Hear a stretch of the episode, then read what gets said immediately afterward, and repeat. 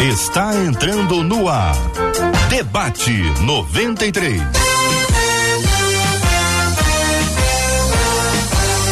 Realização 93 FM. Um oferecimento Pleno News. Notícias de verdade. Apresentação J.R. Vargas. Alô, meu irmão. Alô, minha irmã. Aqui fala J.R. Vargas. Estamos de volta, minha gente. Começando aqui mais uma super edição do nosso Debate 93 de hoje. Que a bênção do Senhor repouse sobre a sua vida, sua casa, sua família, sobre todos os seus, em nome de Jesus. Muito bom dia para os nossos queridos debatedores, Pastor Samuel Silva. Muito bom dia, Pastor. Bom dia, meu amigo. Muito bom estar de novo aqui na rádio compartilhando esse tempo, aprendendo um pouquinho e podendo contribuir, né, com aqueles que estão ligados conosco. Pastora Tânia Pereira no debate 93 de hoje. Bom dia, pastora. Bom dia, JR. Bom dia, os queridos aqui da mesa. Bom dia, você ouvinte privilégio estar aqui mais uma vez nessa manhã. Pastor Igor André, conosco também no debate 93 de hoje. Muito bom dia, Pastor Igor. Bom dia, JR. Bom dia aos amigos debatedores. Bom dia aos nossos ouvintes. Que seja um tempo de crescimento para nós aqui. Pastor Sérgio Elias, diretamente dos Estados Unidos, conosco no debate 93 de hoje. Muito bom dia, Pastor Sérgio Elias. Bom dia, meu querido irmão, amigo JR. Bom dia, Marcela. Bom dia aos debatedores. Bom dia a todos os ouvintes, espectadores do debate ao redor do mundo. Bom estar aqui. Muito bem, estamos transmitindo o debate 93, minha gente, agora pelo rádio no Rio de Janeiro, 93,3.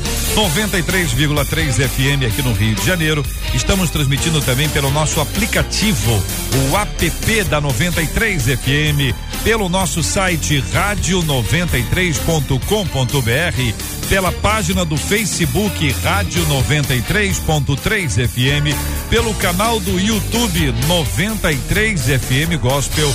E aí você também pode encontrar com a gente nas plataformas, nas diversas plataformas de podcast. Assim, estamos multiplicando a transmissão do debate 93 e já convidamos você que nos acompanha tanto pelo Face quanto por, pelo YouTube para você curtir a transmissão e compartilhar a transmissão de hoje. E se você no canal do YouTube ainda não se inscreveu, venha. São mais de um milhão de inscritos no canal do YouTube da 93 FM e você não pode ficar de fora.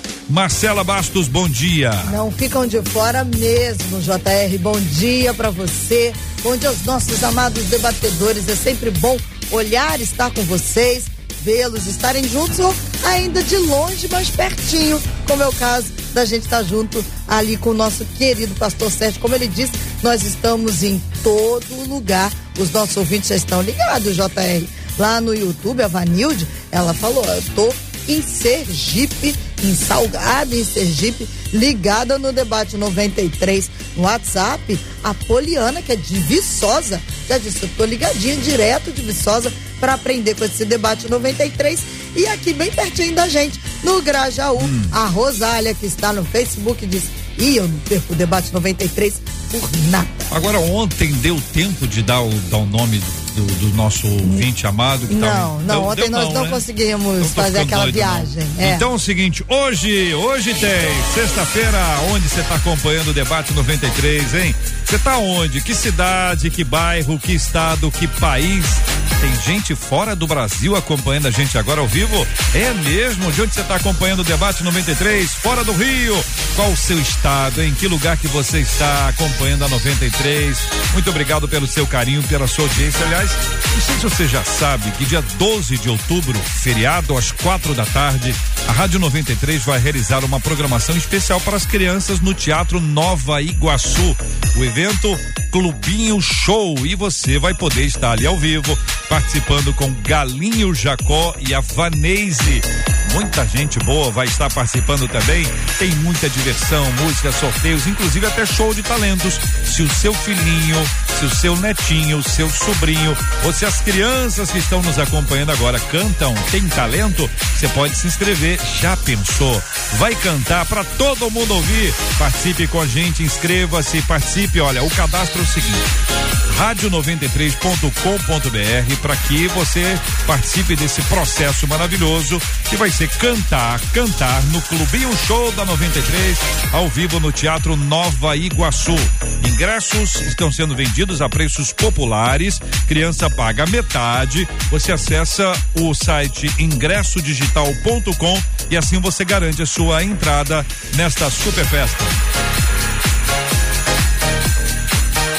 Muito bem, estamos no YouTube, estamos no Face, mas esse chiado aqui é impossível bonito, é um chiado muito precioso nessa transmissão que está sendo feita agora. Nesse exato instante, pela internet e o rádio, ah, está tendo algum, alguma dificuldade nesse instante, estamos com os ajustes em razão das últimas chuvas que aconteceram e assim nós estamos interagindo aqui na 93. Muito bem, minha gente. Nós vamos interagir agora com os nossos queridos debatedores. Vamos compartilhar com eles a nossa palavra preciosa sobre o tema de hoje do programa. Uma ouvinte por e-mail. No Salmo 139, o rei Davi diz: Sonda-me, ó Deus, e conhece o meu coração. Prova-me e conhece os meus pensamentos. Vê se há em mim algum caminho mau e guia-me pelo caminho eterno. E quando essa, essa sondagem revela coisas que não gostamos de descobrir dentro da gente, o que faz com que as nossas emoções adoeçam? Como curar e restaurar a nossa alma? Qual é a importância dessa oração feita pelo salmista? Daí eu começo com o pastor Sérgio perguntando ao senhor, pastor Sérgio, sobre esse assunto. Quando a Bíblia traz aqui essa reflexão do Salmo 139 sobre sondar o coração, ah, existe sempre, naturalmente, o risco de encontrarmos algumas sujeiras nessa casa que não está tão arrumada quanto nós imaginávamos que estivesse. Mas é o caminho para a cura, pastor? Como o senhor responde a esta inquietação? Ah, JR, sem dúvida alguma, eu penso que nenhum de nós, uh, quando de fato comparecemos diante de Deus, fazendo esse tipo de oração que o salmista faz no Salmo 139, pedindo a Deus uma sondagem interior, uh, nenhum de nós escapa a possibilidade de ter algum tipo de pecado ou mazela ou algum aspecto defectivo manifestado. Até porque, uh, se Deus olhar para mim, ah, nem é necessário que ele me sonde profundamente para saber que existe em mim aspectos que precisam ser trabalhados, curados. Ah, todos nós estamos num processo contínuo de tratamento, é, progressiva a relação com Deus. O próprio apóstolo Paulo vai dizer na carta aos Filipenses que aquele que um dia começou em nós uma boa obra vai continuar executando, trabalhando e exercendo esse trabalho até o dia de Cristo. Então, não seria impossível descobrir numa sondagem de Deus que alguma coisa não está bem. Quando isso acontece, eu penso que é hora de agir como aquele bom paciente que, quando vai ao consultório médico, quando se expõe a algum tipo de exame mais acurado, descobre, para sua surpresa, que há alguma coisa fora de lugar no seu organismo, no seu corpo, na sua saúde. O que fazer numa hora dessa? Brigar com o médico? Sair do consultório aborrecido? Dizer, nunca mais eu volto aqui porque esse hum. médico não é bom? ou agir como um verdadeiro paciente, paciente, dizer não, eu vou me submeter ao hum. tratamento, ainda que o mal detectado não me agrade. Agora, Esse é o caminho. Existe uma diferença entre o exame é, próprio, propriamente dito, né? Um exame que você faz para detectar alguma enfermidade e este sondar de Deus. A dúvida é: o sondar de Deus, além de mostrar o que está errado, também apresenta a solução?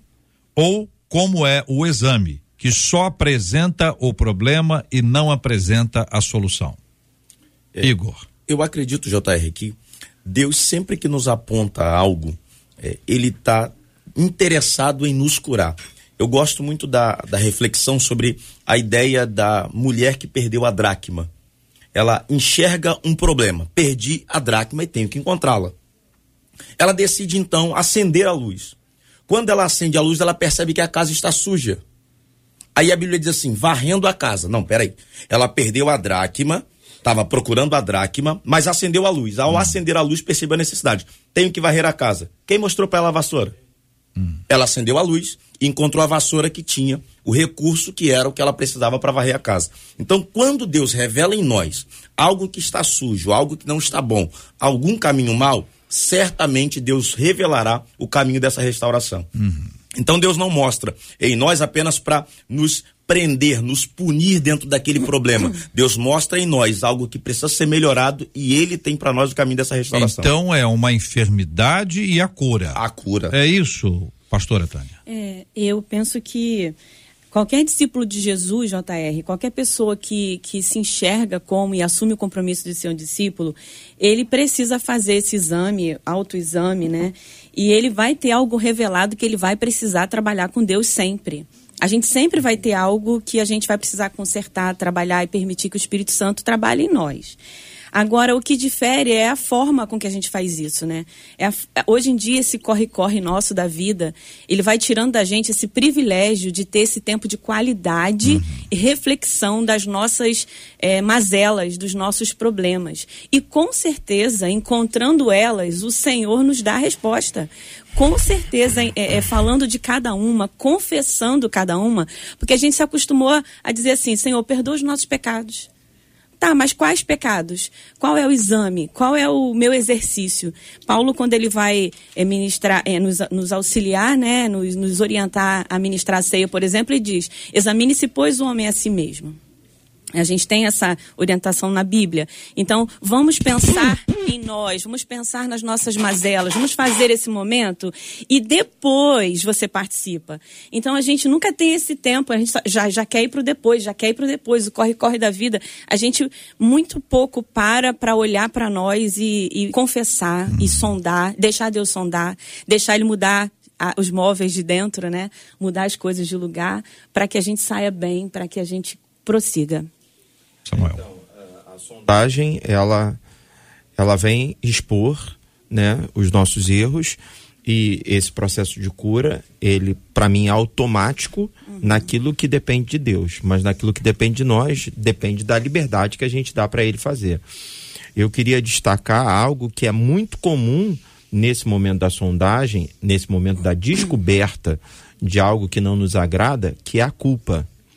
E a culpa, ela pode ser a principal barreira para que o processo de cura aconteça, né? Uh, e é engraçado, porque aqui no texto, quem pede para que o Senhor sonde é o suposto pecador, né? É ele que diz: sonda-me, Deus. Aí Deus então traz à luz um suposto caminho mau. A partir então dessa luz, se eu me sinto culpado a ponto de fugir do agir de Deus, eu interrompo todo esse processo de cura. A gente tem alguns exemplos lá no Gênesis, quando a, a Bíblia nos mostra que, é, sem que ninguém fale nada, Adão e Eva é, eles, eles correm atrás de, de algo para se cobrir porque eles percebem que estão nus.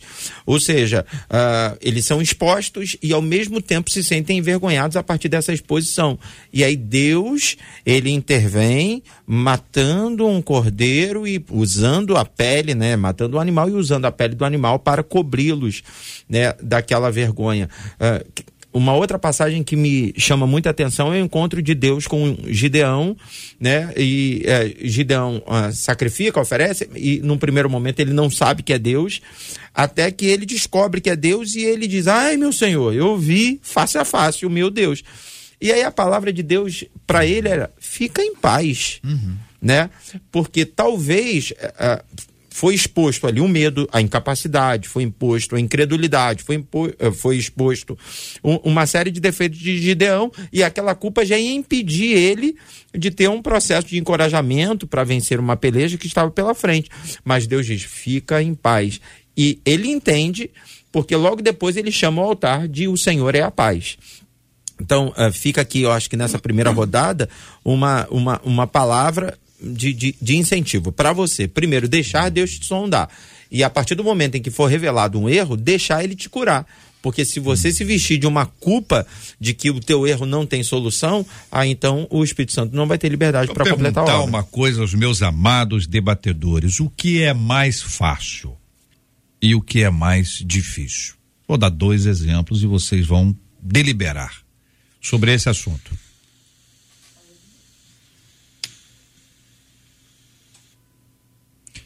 A deliberação é a seguinte: é, é mais fácil sondar a vida alheia e descobrir se há algum caminho mal na vida alheia ou pedir ao Espírito Santo de Deus que sonde a minha própria vida para saber se há em mim algum caminho mal. O que, que é mais fácil e o que, que é mais difícil? Mais fácil é sondar a vida alheia, né? Acho que é o mais tentador e é o mais comum, infelizmente. Mas está longe de ser o mais eficaz. Está longe de quem, ser aquilo quem que de gosta de sondar a vida alheia precisa ser sondado pelo Espírito Santo, porque não descobriu que querer sondar a vida alheia no lugar é um de sondar, de é. ser sondado, hein? Sondar a própria vida. Não é? Claro, então, claro. por exemplo, o texto que a pastora Tânia trouxe, que faz referência à ceia, ah, quando o apóstolo Paulo escreve: examine-se, pois, o homem a si mesmo, e assim como é do pão e beba do cálice, o sentido é para de querer examinar a vida do outro. É. Não é? Para de querer e examine-se a si mesmo. Olhe para dentro. Dá uma vasculhada. A gente não consegue fazer isso sem a ação do Espírito Santo. Porque se depender da gente, é, é nota 9 para cima. A gente não vai encaixar é, nada. Com muita humildade. Eu, é, com muita humildade. Estou bem hoje, 9,5. É. Tô mal, 9,7. É. Ah. Eu acredito que a gente, quando faz essa essa autoanálise, muitas vezes a gente tem uma visão torcida do que de fato somos ou, ou imaginamos ser por conta da nossa pecaminosidade. Uhum. Quando você pega, por exemplo, o exemplo do profeta Isaías, quando ele se aproxima do Senhor, pegando um gancho no que o pastor Samuel disse, ele se aproxima do Senhor, ele diz assim: Meus olhos viram o rei. Ele começa a enxergar a sua pecaminosidade. Por que, que ele enxerga a sua pecaminosidade? Porque ele se aproxima do Senhor. Então, a distorção do que nós vemos, ela está ligada a esse distanciamento. Então, ainda que a gente faça essa autoanálise, uhum. mas distante do Senhor, é possível que a gente faça uma autoanálise, uhum. nos dê uma boa nota, analisemos o outro é. e diga que o outro vai mal porque a gente está distante do Senhor.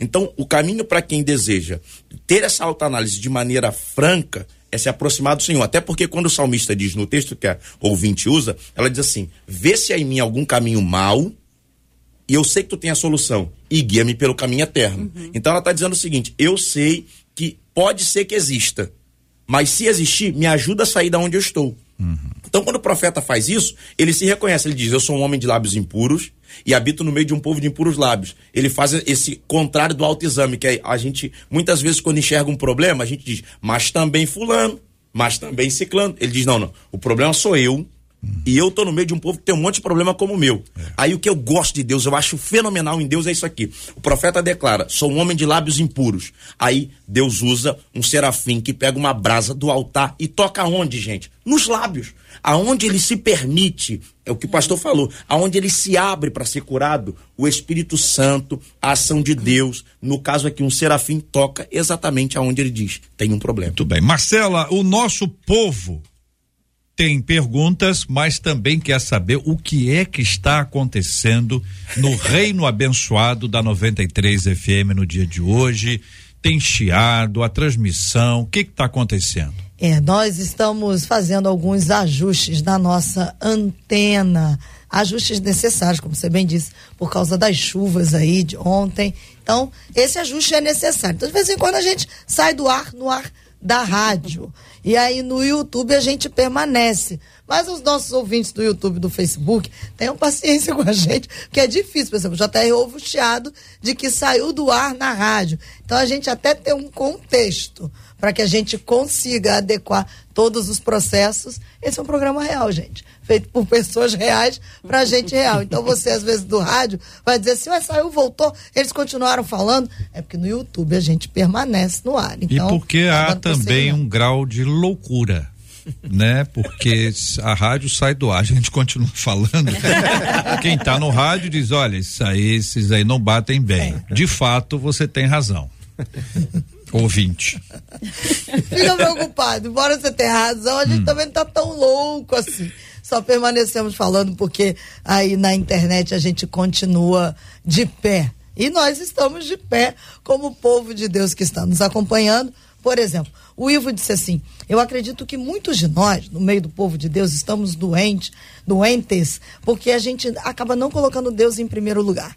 Com Deus no segundo plano, a gente faz os nossos planos e aí a gente vai adoecendo a nossa alma, disse o Ivo. Um outro ouvinte disse assim: na verdade, na verdade, enquanto os debatedores falavam, disse assim, eu não acho que seja uma descoberta. Eu acho que é uma exposição, a sondagem traz para que seja exposto alguma coisa que já está dentro da gente. E se a gente for ser sincero, disse ele, no fundo, no fundo, a gente sabe aquilo que está lá dentro. E aí ele até cita a mulher do poço, né, lá em Samaria. E aí ele diz assim: agora, a mudança só acontece se a pessoa quiser, a partir dessa exposição que é nos feita a, a, logo após a sondagem. Agora vamos lembrar que a mulher do poço, ela não foi exposta, ela foi confrontada. É, é, ele a diz exposição, exposição em geral, ela, ela, é que alguém é. veja, né? Que, tipo assim, olha, você chega diante de uma igreja e diz, olha, aconteceu com fulano, fulano de tal. Aí a pessoa está sendo exposta publicamente. Ali era uma conversa entre Jesus e ela né? É, é um tipo de. até o que ele está querendo dizer é isso é mesmo, que né? essa exposição para a própria claro. pessoa, não é uma descoberta ah, para a própria pessoa. Perfeito. Essa sondagem vem e é uma exposição daquilo que está guardado lá dentro, uhum. ainda que seja né, a pessoa e o Espírito Santo. E aí um outro ouvinte depois abaixo disse assim: o grande problema é que muitas vezes a gente só quer olhar para fora. E ele diz, por exemplo, Caim matou Abel porque ele estava olhando para o irmão. Na verdade, ele não queria olhar para ele mas sim para o irmão, e isso gerou nele um ciúme tão doentio que acabou matando o irmão, disse seu Eu não sei se é só isso, se é só isso. Pastor Sérgio Elias, é só isso? Caim matou Abel eh, porque ele estava olhando para o irmão. Como é que o senhor aplica esse, esse episódio? lá do Gênesis a este assunto do observar a vida alheia, não observar a sua própria, como é que o senhor lida, e com base no, no texto, né? O que, que o texto nos fala? Bem, aí nós estamos falando de uma dinâmica bastante complexa, né? Uh, eu queria só rapidamente, JR, voltar para a pergunta que você fez anteriormente, se é mais fácil sondar uhum. os erros do próximo ou se autoexaminar. E, geralmente a experiência prova que quando se trata do outro, o instrumento de exame não é uma sonda, é uma lente de aumento. A gente sempre utiliza uma visão meio amplificada para ver os erros do outro.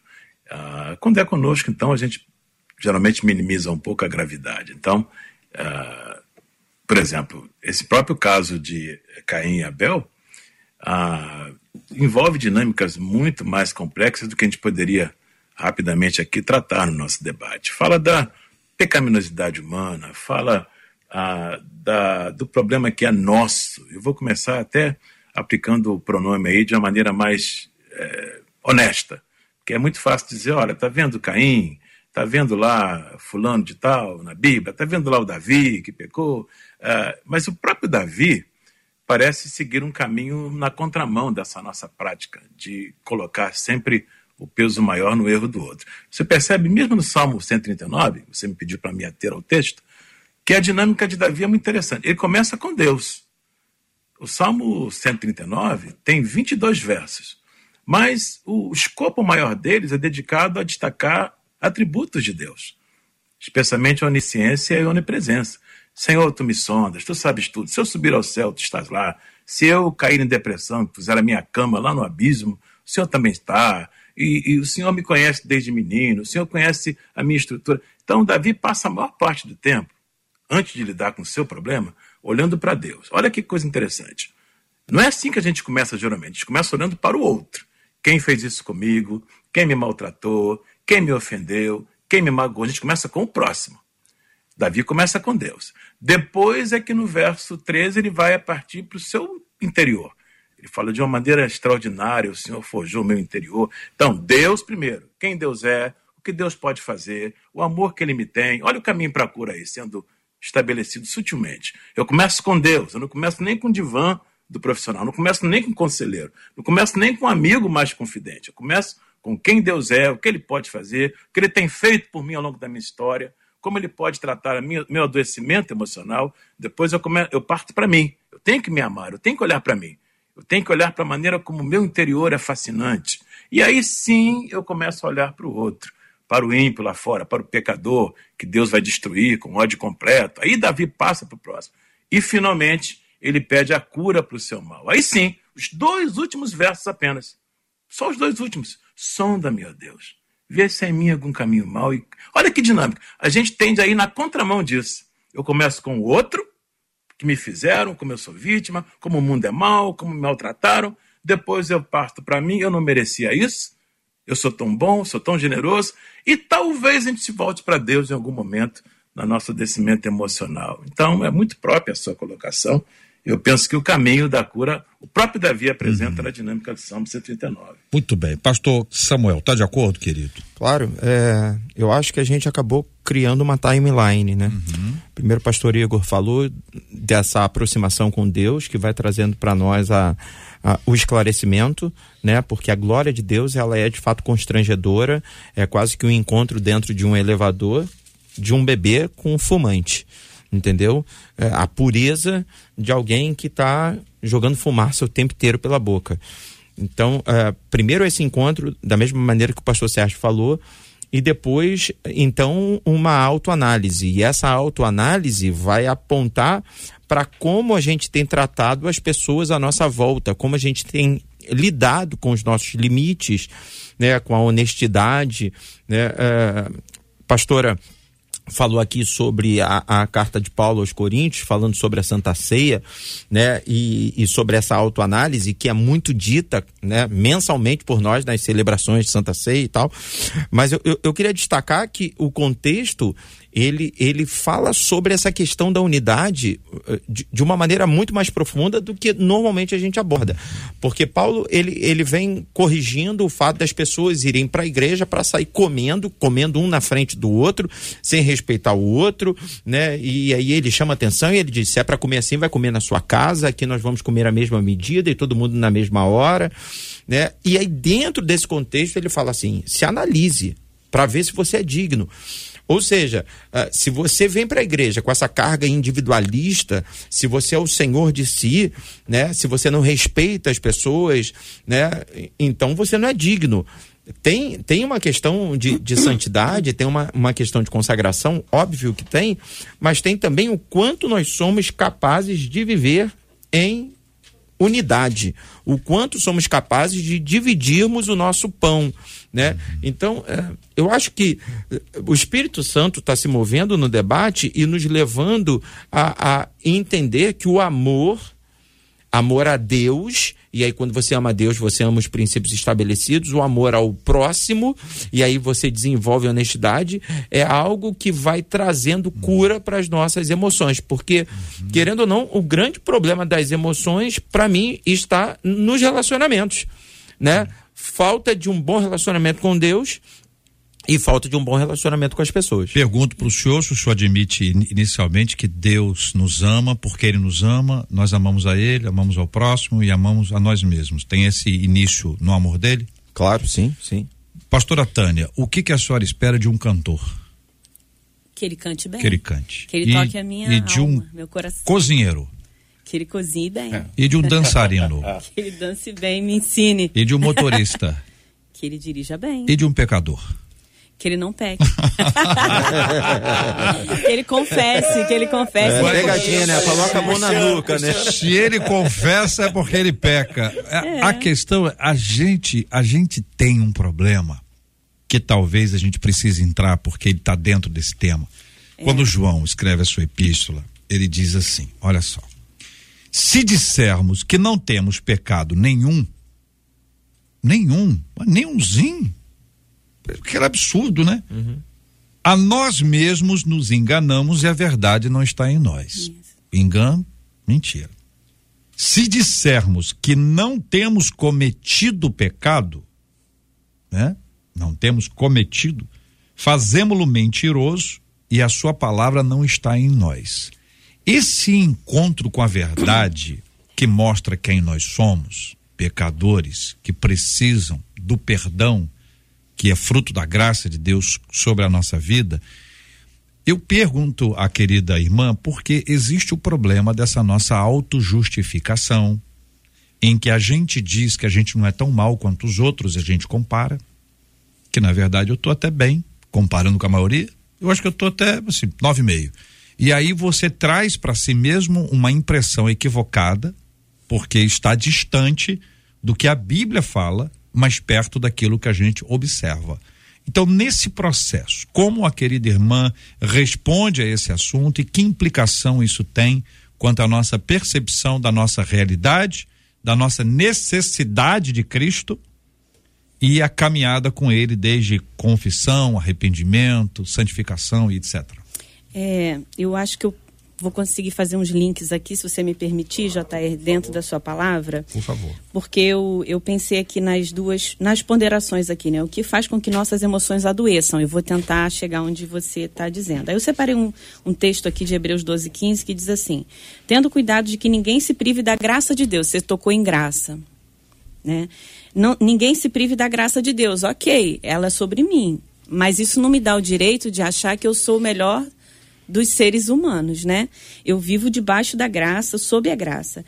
E, e de que, outro cuidado, e de que nenhuma raiz de amargura brotando vos perturbe.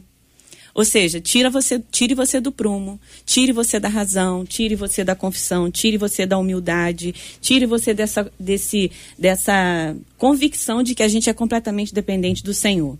E por ela muito se contamina. Aí eu vou na palavra do pastor desse nosso relacionamento. Porque se eu estou amargurada, se eu sou uma pessoa amargurada, sofrida, mal resolvida, eu vou contaminar outras pessoas. É aquela história da laranja podre, né? Mas para que eu, para que eu é, consiga é, é, essa cura, porque é, isso acontece a partir de uma pessoa mal curada, mal resolvida, que não conhece a Deus, que não perdoa, que não consegue olhar para si mesmo e reconhe reconhecer seus próprios erros. Então, assim, o fato de estar debaixo da graça não nos dá o direito de achar que nós somos melhores do que o pecador que está exposto lá. A gente aprende isso. E aí, como é que eu vou fazer para curar? Como é que eu vou fazer para me tratar? Não tem como eu ter um machucado que está feio, que está inflamado, sem eu mexer ali, né? Sem a gente colocar um medicamento que, que vai fazer doer, que vai fazer arder. Eu sou do tempo do, do metiolate, né? que, que ardia, que a gente colocava que a mãe assopra, a mãe assopra.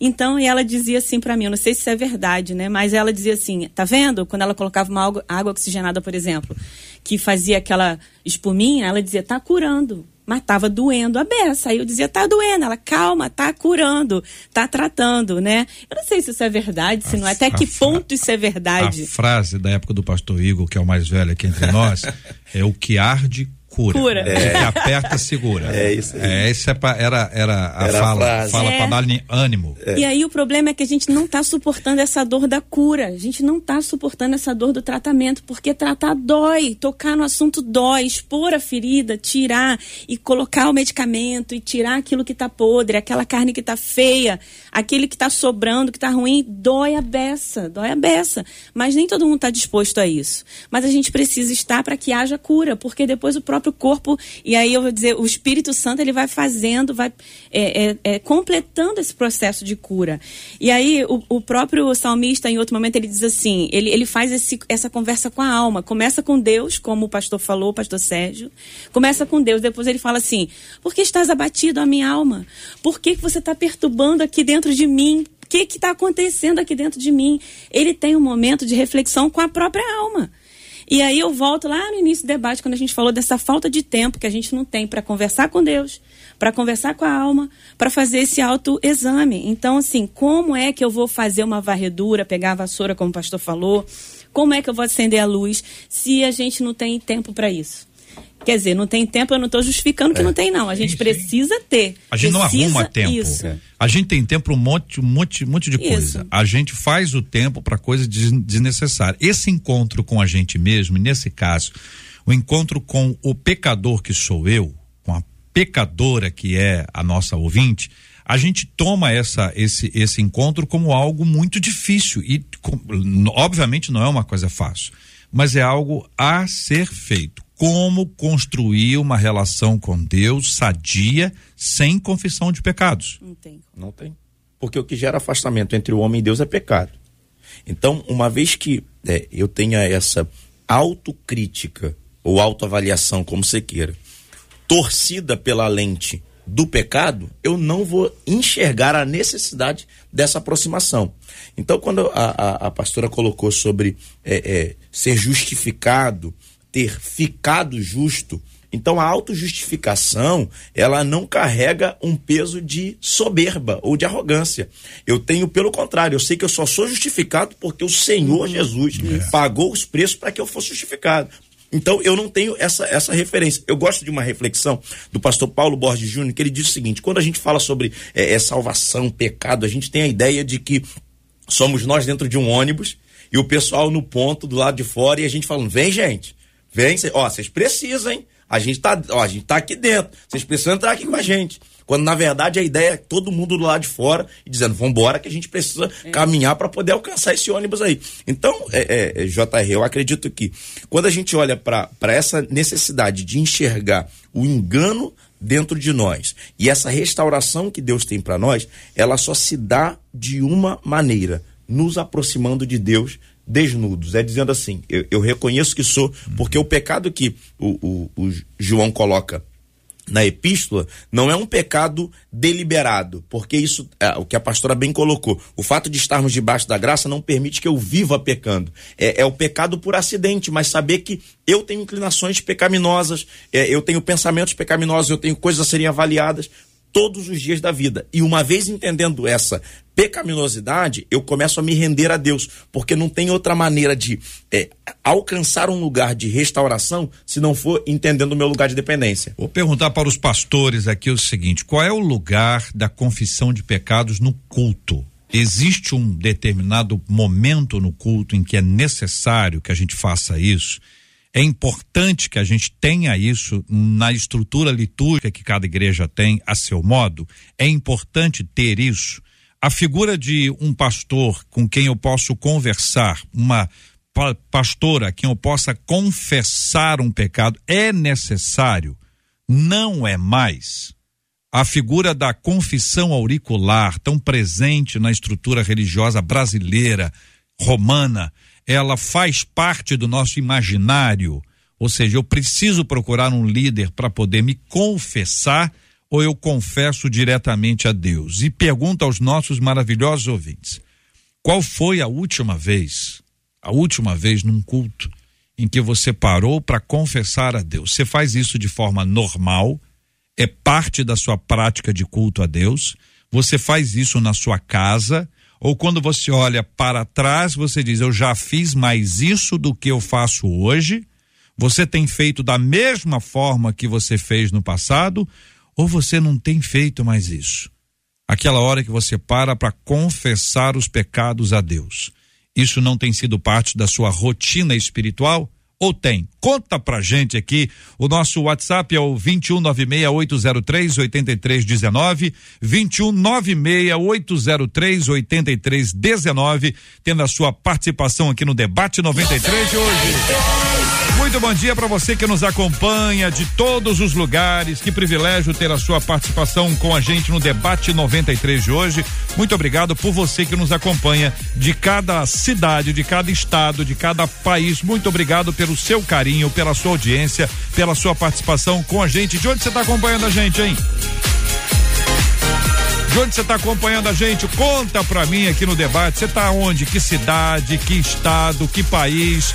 Onde você está acompanhando a gente? Aliás, o pastor, querido pastor Samuel, é o nosso, é o nosso músico de plantão. Eu vou pedir para o senhor é, convidar os nossos ouvintes a curtirem e compartilharem a transmissão do Facebook e do YouTube. Mas falando isso assim para um cantor, não vou pedir que o senhor fale. Oh, vou Deus. pedir que o senhor faça um jingle.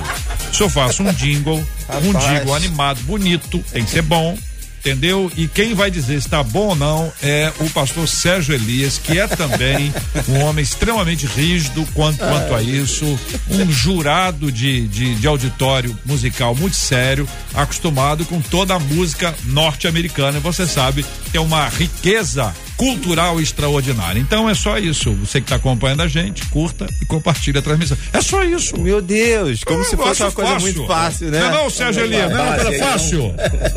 Olha o Sérgio Relativamente fácil. Aí, ó, tá aí, viu? É, tô, só ligado, amigo, pastor. Examinando os outros, a gente fala só que é fácil, aí acabou. Aí. É, olhando pra quem tá vendo, é. Tá vendo? Tá dentro do nosso tema. Sondando os outros, ao invés de ser... É coisa simples, Samuel, coisa simples. Curta e compartilhe. Pronto. Não, não, aí não. Pera, espera. A transmissão, debate 93. Não, é, tem, que botar, um, tem que botar um sufixo aí, Tadinho. um prefixo e tal. Vamos aguardar Faz um som aí. Tem um bem. Ó. Ah. Ó, ó, ó, tá saindo, hein? Daqui a pouquinho, aqui no Debate 93 de hoje, tá bom, minha gente? Daqui a pouquinho, essa participação super especial. Conquistou o meu coração. 93, é isso aí. Muito bem. Eu pergunto a vocês o seguinte: ah, na estrutura litúrgica, culto, todo dia, domingo, meio de semana, tem culto. A gente tem tido um espaço considerável, não estou dizendo vocês não, quero que vocês analisem o todo e me digam, faz parte, isso está saindo, a gente acabou vendo isso perder a importância dentro de um culto ou, na opinião de vocês, isso permanece de forma intacta? Pastor Sérgio, vou começar ouvindo o querido irmão. É, JR, meus amigos, é, companheiros de debate, aqui a confissão de pecados é saudável e bíblica, não resta dúvida. A palavra de Deus fala: confessai as vossas culpas uns aos outros e orai uns pelos outros para que sareis. A questão é, onde, é, onde tudo torna-se um pouco mais complexo, é como fazer isso aplicável no contexto da congregação, da família de Deus, ou do culto público. Eu tenho uh, uma sugestão, talvez. Uh, ao invés de estabelecer a prática da confissão como parte da liturgia, meu medo aí seria um engessamento dessa prática, uma exposição pública, ou até uma manipulação desse momento de confissão para expor pessoas, por que não a oportunizar a confissão. Por exemplo, se um pastor, uma pastora, um líder congregacional, uh, deixa claro para o seu povo, para os seus irmãos, que ele mesmo, a começar por ele, está disponível para quem precisar de uma conversa uh, privada, uma conversa particular, ele está pronto para oferecer os seus ouvidos, para uh, segurar a bacia, por assim dizer, enquanto o irmão põe para fora aquilo que ele está fazendo mal. Sabe que segurar a bacia é uma metáfora pesada, né? Qual o pai e a mãe aqui que já não acordou de madrugada com seu filhinho passando mal, precisando vomitar, e teve que acompanhá-la até o banheiro e ver o que não gostaria de ver. Mas ninguém sente nojo numa hora dessa porque o amor pelo seu filho ou pelo seu irmão faz com que você aguente firme, segure a bacia enquanto a pessoa está sendo liberada daquilo que lhe atormenta. Então, por que não pastores e líderes deixar claro para os seus irmãos na igreja que ele está pronto para segurar a bacia. Além disso, criar na ambiência da igreja uma cultura de uma cultura de confissão.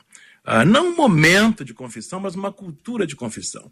Ensinar a respeito, deixar claro para os irmãos que se alguém precisar uh, de um amigo, de um ouvinte, nossa igreja, nossa congregação precisa estar pronta para ouvir, para oferecer ouvidos e orar pelo irmão. Isso não é um assunto aqui para tornar a intimidade do irmão exposta a público, mas para ouvir o que ele tem a dizer e orar por ele. Pastor, então, quanto à liturgia, eu tenho dificuldade. Deixa eu perguntar quanto a uma senhor, cultura. É, pastor sim. Sérgio, querido pastor Sérgio, a, a, a, a, palavra que o senhor trouxe me trouxe aqui uma preocupação muito grande. É, até de ter sido, é, ter dado a impressão de que a pergunta encaminharia para durante o culto, ou 10, 15, 30, 100 pessoas se levantarem e confessarem o pecado publicamente para a igreja ouvir. Eu fiquei assustado com essa hipótese. Eu sei que ela é uhum. possível, uhum.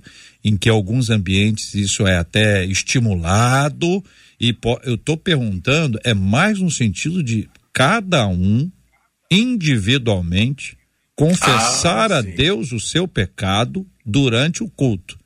Então não ah, é, sim. não é, você imagina um culto transmitido pela internet. Tá lá o cultão transmitido. A pessoa se você sabe, vamos lá. Deixa eu perguntar para o nosso ouvinte aqui o seguinte, você é ouvinte. Se o culto, esse culto da confissão estiver sendo transmitido pela internet. Gravador de tela. Você acha que vai ter mais audiência ou menos audiência? Tem, eu tô curioso agora para saber onde é que esse culto está transmitido pela internet. É porque é sempre curioso, sabe o que está acontecendo, né? Então, assim, não, não é essa a ideia. É, acho que até nesse tempo isso está mais difícil ainda. A ideia é a confissão individual diante de Deus em oração durante o culto no momento próprio. Alguns fazem isso quando chegam. Uhum. Tem gente que chega à igreja, ajoelha, não é verdade? Claro, Você ajoelha. Claro. Eu não sei quem está falando, que eu não estou ali ouvindo, mas algumas pessoas ajoelham, eu mesmo, vocês aqui, e a gente já abre o jogo no começo claro. do culto. Alguns não fazem isso, chegam, estão agitados, estão inquietos, chegaram atrasados e tal. Aí estimular esse momento, ó, oh, confessa o pecado, sem isso, ó, oh, Deus, ó. Oh. É isso, pastor Sérgio Elise, entendeu? Ah, desculpa, então desculpa aí a minha. Não, a minha já estava julgando você. Eu, eu sei, eu percebi, eu percebi. Não, mas o senhor abriu uma janela maravilhosa que eu tenho a impressão que alguns ouvintes já devem ter dado um Google para saber culto de confissão de pecados, ao vivo. Precisamos voltar àqueles bons tempos. Ai, ai, ai. Samuel, querido Samuel, e você, o que que pensa? Então, eu gostei muito do que o pastor Sérgio falou quando ele disse que mais do que um momento tem que ser uma cultura, né? É acho importante uh, a liderança da igreja passar para a igreja uh, sobre o valor da confissão, para que você, uh, pelo menos, porque o ideal é que a confissão aconteça todo dia. Isso. Que a gente acorde e confesse nossos erros e busque em Deus o perdão e se arrependa para viver um dia abençoado. Mas que pelo menos na igreja, né, a, a, as pessoas desenvolvam essa cultura Agora, eu não sei se cabe um momento específico. Como você disse, é, nós temos aqui na mesa né, o pastor Igor, que é da, da Assembleia de Deus de Bom Sucesso. Né? A Assembleia de Deus, ela culturalmente tem, tem essa prática, né, há anos ministrando pelo Brasil afora, né, é, é normal né, nós vermos as pessoas chegando na igreja e automaticamente dobrando seus joelhos, como o JR falou. A gente é. não sabe exatamente o que ela está orando, o que ela está falando, mas a gente pressupõe que dentro dessa oração tem também uma confissão de pecados. E eu tenho o costume de, antes de pregar, orar pedindo a Deus para que ele esclareça a nossa mente, aquela coisa toda, mas sobretudo para que ele me perdoe dos meus pecados, para que nada em mim impeça o fluir da palavra de Deus. Então, você estabelecer essa cultura de confissão de pecados é, para mim, muito saudável. E, e, aí, já entrando numa outra pergunta que você tinha feito hum. sobre esse encontro da membresia com o pastor, da procura ao pastor, também acho muito saudável, porque é, a pessoa está aberta ali para um processo de cura, para um tratamento espiritual. É, é obrigatório? Não, não é obrigatório, porque o texto bíblico fala que, sobretudo, a gente tem que confessar diante de Deus. Mas que é saudável você falar com o seu pastor para que o pastor saiba por você e não descubra pelos outros. Uhum principalmente se você exerce algum cargo na igreja, se é um cargo de confiança, porque entenda, se você errou e omite esse erro do seu pastor e você está à frente de um trabalho, amanhã depois o pastor fica sabendo por uma outra pessoa, uhum. além dele não ter tido a chance de tratar, ele ainda vai ter que te corrigir porque soube através de uma outra pessoa. Então, acho que se todo mundo tiver a liberdade com a sua liderança, a liberdade com o seu pastor, né, uh, o processo ele vai ser muito mais tranquilo. Agora, a, vale um parêntese de que há líderes e líderes. Isso né? E aí, infelizmente, acho que atrapalha muito esse processo que seria natural quando um líder pega algo que sabe no gabinete, sobe no púlpito e expõe é, para é, todo mundo. Eu, deixa, ah, me permita que, como a igreja histórica mais nova da mesa, né, o que acontece na, na, na celebração do culto de ceia, existia uma prática na igreja que era um momento que se abria a possibilidade do irmão ir à frente uhum. e pedir perdão à igreja ou alguém. Isso acontecia.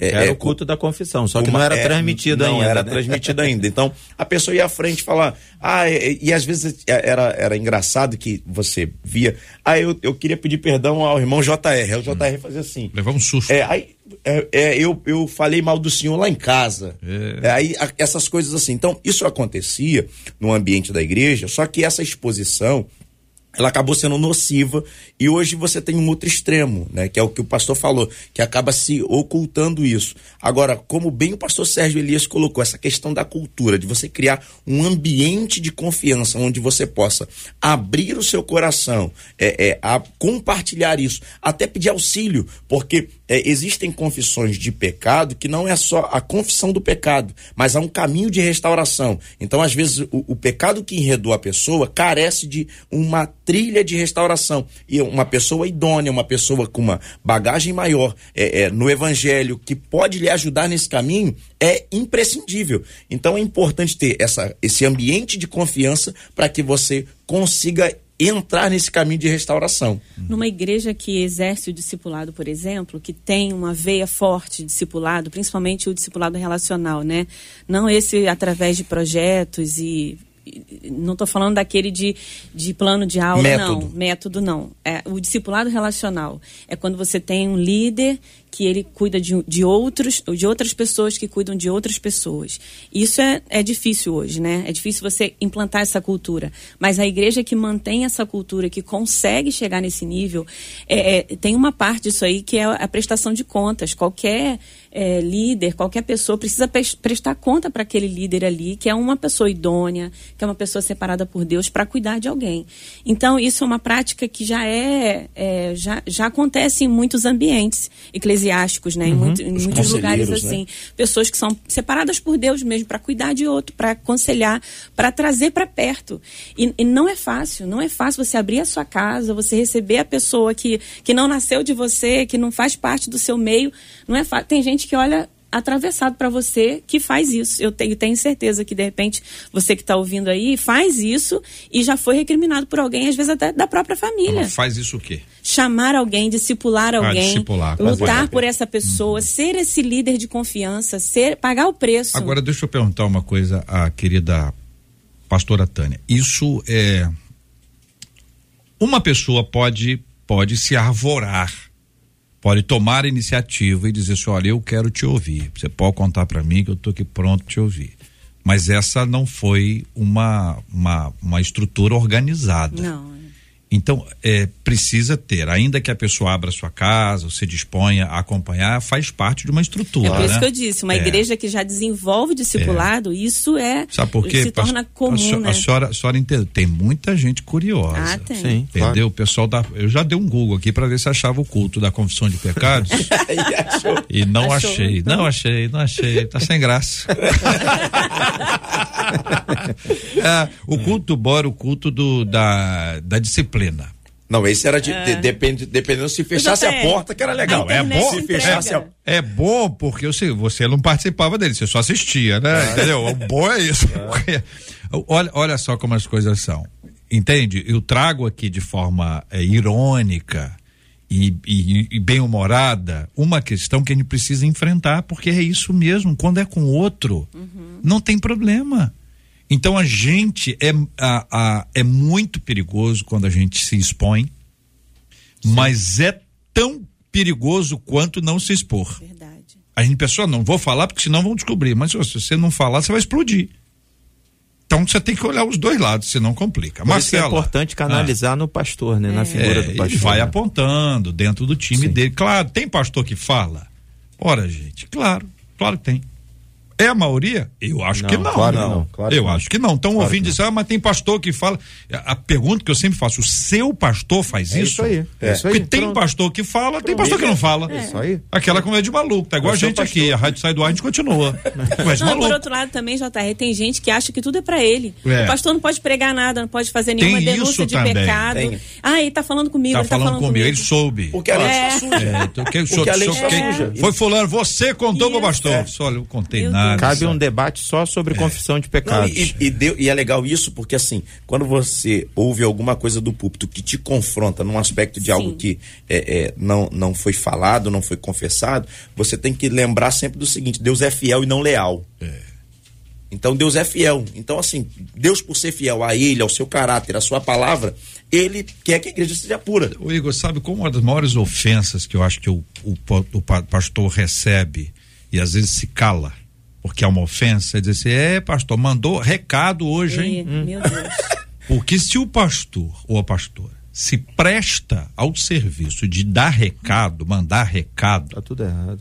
E aí, vamos supor, esse pastor não faz isso. E ele escuta isso. Uhum. Rapaz, eu considero isso uma ofensa. Marcela, se você não falar. Pode falar. Pode falar. É, tem que entrar aí para dar Vamos o. lá, não, porque os nossos ouvintes o realmente povo. estão nos acompanhando Ah. sobre a confissão de pecados, a maior parte deles diz. É? Então, estão afirmando aqui que confessam os pecados todos os dias. Uma delas diz assim: Eu reconheço as minhas falhas todos os dias diante de Deus, até porque a minha alma grita. Uma outra chegou a dizer: Antes de dormir, todos os dias é o meu tempo marcado diante de Deus para confessar as minhas falhas. Ah, uma outra ouvinte já disse assim: Olha. Antes eu confessava, já que ela estava nessa estrutura que a pastora Tânia disse, em uma igreja em que tinha uma líder de célula, eu confiava nela, eu confessava a Deus e também era chegava até ela para ser aconselhada. Mas agora como eu troquei de igreja, diz ela, eu lido diretamente com Deus, não tenho essa pessoa que me auxilia. Claro, por aqui também já apareceu gente que está ferida, como você disse, de ter lidado com um líder que acabava ah, contando para todo mundo quando alguém ia pedir um conselho, ele diz, além de tudo, ah, não sabia como tratar, condenava, ainda contava para os outros. Aí ela disse assim: eu vi muitos saírem feridos por ele, inclusive eu. Eu sou uma dessas pessoas. É lamentável e perigoso, disse ela, mas também encerro dando destaque para a fala de uma das nossas ouvintes, que disse assim: Larissa. É interessante que parece que a gente está vivendo numa geração muito sensível, né? Uma geração que não aceita correção. Ela não aceita, às vezes, muitas vezes não aceita a correção de líderes e nem do próprio Deus, diz ela. Mas Deus, em sua misericórdia, não desiste de nós e que Deus dê sabedoria aos líderes e aos pastores para lidar sabiamente com essa geração que parece não gostar de confronto. Muito bom, muito obrigado aos nossos queridos ouvintes. Uma outra ouvinte nossa dizendo: não consigo definir se o que sinto em relação à minha conversão é emoção ou presença de Deus. Depois que eu me batizei, eu acabei me afastando algumas vezes. Tudo era motivo para que eu saísse da igreja. Eu sei que tenho um chamado da parte de Deus, mas não consigo entender porque não consigo sentir Deus. O que realmente é sentir a presença de Deus? O que sentimos quando estamos na presença do Senhor? Sentir a presença de Deus é a mesma coisa que andar com Ele? Esses e outros assuntos estarão nesta segunda-feira, se Deus quiser, a partir das 11 horas da manhã, em mais uma super edição do nosso Debate 93. Muito obrigado aos nossos queridos debatedores, Pastor Samuel Silva. Muito obrigado, Pastor. Obrigado, JR. Sempre uma alegria. Eu queria mandar um beijo pro meu filho hoje. Hum. Jonathan está fazendo 17 anos, meu filho mais novo. Está fazendo 17 O mais anos. novo? É, o mais novo. 17 anos. 17 anos, senhor menino tá de bem. Deus. O senhor tá bem. Tá ministrando louvor, adorando na igreja, me enche de orgulho. E eu quero mandar um beijo para ele. Mês de outubro é muito festivo para nós. Quinta-feira que vem é meu aniversário. Ontem foi aniversário da minha mãe. Dia 20 de outubro faço 23 anos de casado. Meu Deus. Mas esse dia em especial a gente celebra pela vida do Jonatas. Que Deus te abençoe, filho. Obrigado. Deus abençoe a todos. Deus abençoe Jonatas. Parabéns ao senhor antecipadamente. Que alegria. Pastora Tânia Pereira, muito obrigado. Ah, eu também quero mandar uns beijos aqui pros meus filhos, né? Guilherme, Júlia, Giovanni, Bruno e Aninha. Olha quantos filhos. É, que time. A irmã Creusimar também, ela me mandou um recadinho, ó, eu tô aqui no meu trabalho, o Antônio e a Jusceleia, patrões dela, estão assistindo, não são cristãos, quero louvar Deus pela vida de vocês e pela audiência, e também a Eliane, uma amiga querida aqui assistindo a gente. Que legal. Beijo pra todos. Pastor Igor André, obrigado, querido. Obrigado, JR. Obrigado aos debatedores. Deus abençoe. Quero mandar um beijo para minha esposa e minha filha, Larissa e Catarina. Que Deus abençoe. Minha mãe também, que falei com ela hoje cedo. Ah, eu falei, mãe, eu, eu vou estar no debate hoje. Ela, eu vi. Eu não perco um debate. Como é que é o nome dela? Mãe, Maria Inês. Maria Inês, Dona Maria Inês, Deus abençoe. Muito obrigado pela audiência. Aí ela fica, ela fica nessa. Falei, vou mandar um beijo pra senhora, mãe. Aí eu, eu falei, da primeira vez que eu vi, eu falei que era sua fã. É. Falei que tava bem, né, JR? Porque já disseram que, os- que a avó era sua fã. Viu? Tá, não, tá, vamos pra frente, meu amigo. Nós estamos muito bem. Quero agradecer às vovós que nos acompanham há muito tempo. Obrigado por essa audiência maravilhosa. Quero convidar a mãe do Igor, a querida Maria Inês, para vir visitar aqui a gente ao vivo. dia que você estiver aqui, se puder, Fechado. venha com ela, pra gente vai ser uma alegria. Pastor Sérgio Elias, um abraço, meu irmãozão. Um abraço, meu querido amigo JR, que bom estar com vocês, debatedores. Um grande abraço a todos. JR, eu quero também deixar um abraço aos jovens e adolescentes da Igreja Metodista Livre em Bridgeport. Começa hoje à noite, continua amanhã e termina no domingo pela manhã, Ah. a Lighthouse Conference. Que isso, Conferência de jovens e adolescentes. É. Olha, pastor Alexandre Pilar, pastora Patrícia Pilar, ministrando a palavra. E são aí de pilares, né? Igreja Cartas Vivas. Além deles, Daniele Vicentini, Gabriel Vicentini. E vai ser uma festa. Começa hoje à noite, às sete e meia da noite, Lighthouse Conference, da Igreja Metodista Livre de. Grande Light- abraço a todos. Lighthouse Conference. É. Que que é isso, a igreja?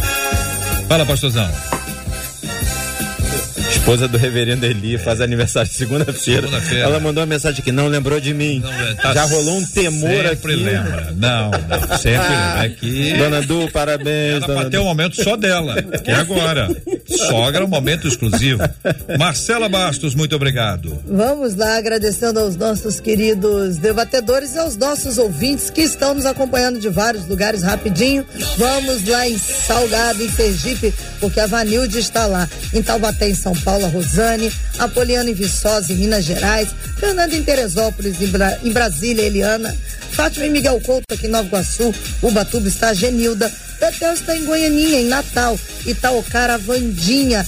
A série está em Carpina, no Pernambuco. Em Macaé, Rose. Na Ilha do Governador, Marisa. No Ceará, Cristiane. O Silas está no Canadá.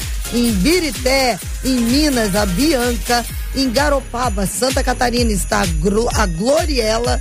E uma das nossas ouvintes que enviou pelo WhatsApp, mas não me disse o nome, mas está acompanhando eh, lá na Guiana Francesa. Muito obrigado, gente, por essa audiência maravilhosa ao nosso debate 93. Daqui a pouquinho nós vamos orar juntos. Nós já apresentamos aqui os nossos debatedores, todos eles se despediram. A Marcela já falou o nome dos nossos queridos e amados ouvintes. A sequência agora é orar, mas antes de orar, eu quero perguntar a vocês: faltou alguma coisa? Eu, que- é, eu queria só deixar um Não, texto. não, não é isso não. Quero saber se faltou alguma coisa. O Sérgio Elias sabe. Fala, o que que, que faltou, Sérgio? Faltou, faltou o jingle. É. Eu não esqueço, não. Tô Meu só pastor, querendo saber se as pessoas céu, eu acabei esqueceram. esquecendo. Ele é o juiz. Ele é o juiz. O Sérgio não é jurado, o Sérgio é juiz. Ah, cadê, cadê o Samuel? É o que que é mesmo que eu É, é falar? curta, compartilhe, debate 93, 93 FM. Essas Meu coisas sempre- Deus do céu, coloca placa. Ó, a pastora você fez- tá você fez- você fez um ritmo de É, beatbox Vai, vai, aí. pastor Igor, faz Vai. beatbox. Eu não sei fazer beatbox. Eu também não sei. Pastor, se eu fiz um- assoviar é fora do tom. Não. Tanto que tá. Vai, Curte e compartilhe. 93. Bom, bom back Pronto, vocal. pronto, tá bom. pronto, pronto. Ô, Sérgio, E aí, nota zero, né, Sérgio. professor Sérgio? Não, eu, eu- eu- ampliando aqui a minha lente de aumento, eu vou dar pra ele nota 8. olha, obrigado, meu que pastor. que é isso, pastor Sérgio? Muito É obrigado, vou mandar um presente pro senhor Pastor aí. Sérgio é brincadeira não, quase que saiu. Muito bem. Nós vamos orar juntos, vamos agradecer a Deus. Pastora Tânia, por gentileza, ore conosco. Vamos agradecendo ao nosso Deus e Pai por esse dia precioso, por essa semana, essa audiência maravilhosa. Muito obrigado pelo carinho. Gilberto Ribeiro já está na área, Caravana 93, pediu, tocou na sequência. E assim nós vamos começando essa nossa tarde maravilhosa na presença do Senhor. Vamos orar, lembrando de forma especial do tema de hoje, a cura dos enfermos e consola os corações enlutados em nome de Jesus. Pai eterno, muito obrigada, Senhor, por esse privilégio de estarmos aqui neste dia e podermos compartilhar uns com os outros daquilo que o Senhor tem tratado conosco e falado ao nosso coração. Quero te clamar pelas pessoas que estão precisando do seu conforto, do, do seu consolo, da sua cura. Deus, em nome de Jesus, visita cada ouvinte, visita cada lar e que a sua graça, Senhor, seja derramada nessas vidas. Obrigada por essa rádio, obrigado por esse instrumento que o Senhor tem usado para alcançar pessoas onde não alcance, onde não tem é, outro meio. Então eu te louvo por isso, Pai. Que o Senhor abençoe cada um, cada um de nós aqui no nosso retorno e o decorrer desse, desse programa. Em nome de Jesus. Amém.